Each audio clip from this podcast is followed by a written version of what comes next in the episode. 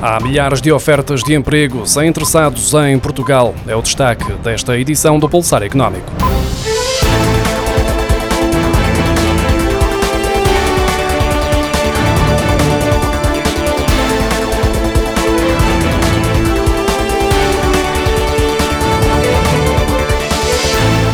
Portugal registra uma média de 400 mil desempregados inscritos nos centros de emprego, muitos dos quais são desempregados de longa duração. Mas, por outro lado, há cada vez mais ofertas de trabalho no Instituto do Emprego e Formação Profissional que ficam por preencher por falta de interessados. O Instituto do Emprego e Formação Profissional registava em janeiro 10.735 vagas que ninguém queria ocupar e em julho eram já 23.236, ou seja, mais do dobro. Desde julho de 2017 que não era registado um número tão alto de ofertas de emprego sem candidatos. A maioria das vagas por ocupar são das áreas das atividades imobiliárias e administrativas, alojamento, restauração e construção. No primeiro semestre foram vendidos em Portugal 760 mil computadores portáteis, o que gerou 428 milhões de euros em vendas. Estes números representam um crescimento de 148% em vendas e de 92% em valor, quando comparado com os primeiros seis meses de 2020. Há mais de 10 anos que não eram vendidos tantos computadores portáteis em Portugal. Este crescimento é explicado pelo confinamento que levou milhares de estudantes e trabalhadores a ter aulas em casa ou a recorrer ao regime de teletrabalho trabalho, o Estado também deu um impulso nas vendas com as encomendas de computadores para distribuição pelas escolas. A cobrança coerciva de impostos em Portugal está em mínimos que já não eram observados há 12 anos. No primeiro trimestre, a autoridade tributária cobrou cerca de 147 milhões de euros em dívidas que estavam em processo de execução. No mesmo período de 2009, tinham sido arrecadados 138 milhões de euros. No ano seguinte, subiu para 200 milhões de euros, mantendo-se estável em quase 10 anos. A pandemia é responsável pela queda da cobrança coerciva de impostos, tendo em conta as medidas que foram criadas para facilitar a gestão do orçamento familiar em tempo de crise. O governo suspendeu os processos de execução fiscal até 31 de março deste ano e ativou planos prestacionais automáticos, o que reduziu de forma substancial a cobrança de dívidas em processo de execução.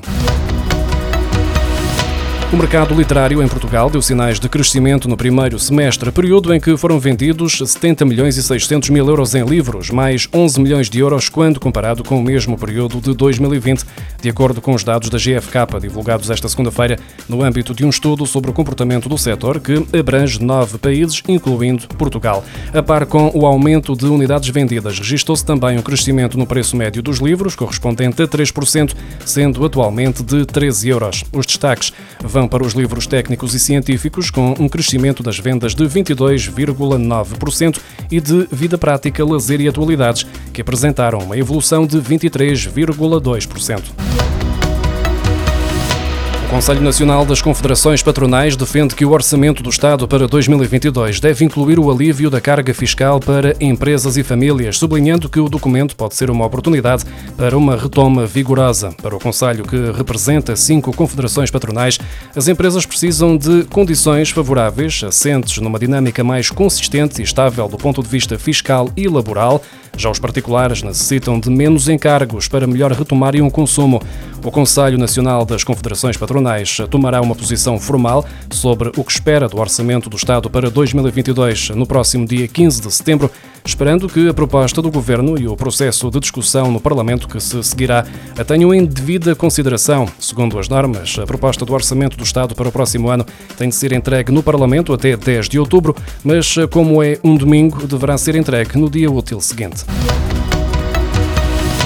Banco de Portugal lançou um alerta para as propostas de crédito fácil, uma prática cada vez mais comum através das redes sociais e que são, na maioria dos casos, tentativas de fraude. O supervisor bancário apela aos clientes bancários que estejam atentos e que verifiquem sempre a lista de entidades autorizadas a conceder crédito.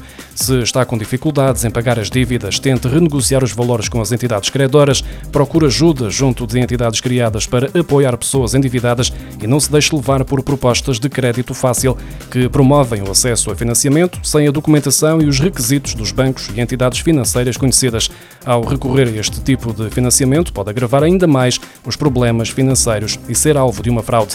No portal do cliente bancário encontra a lista das entidades autorizadas a conceder crédito e a quem pode recorrer para pedir ajuda em caso de endividamento.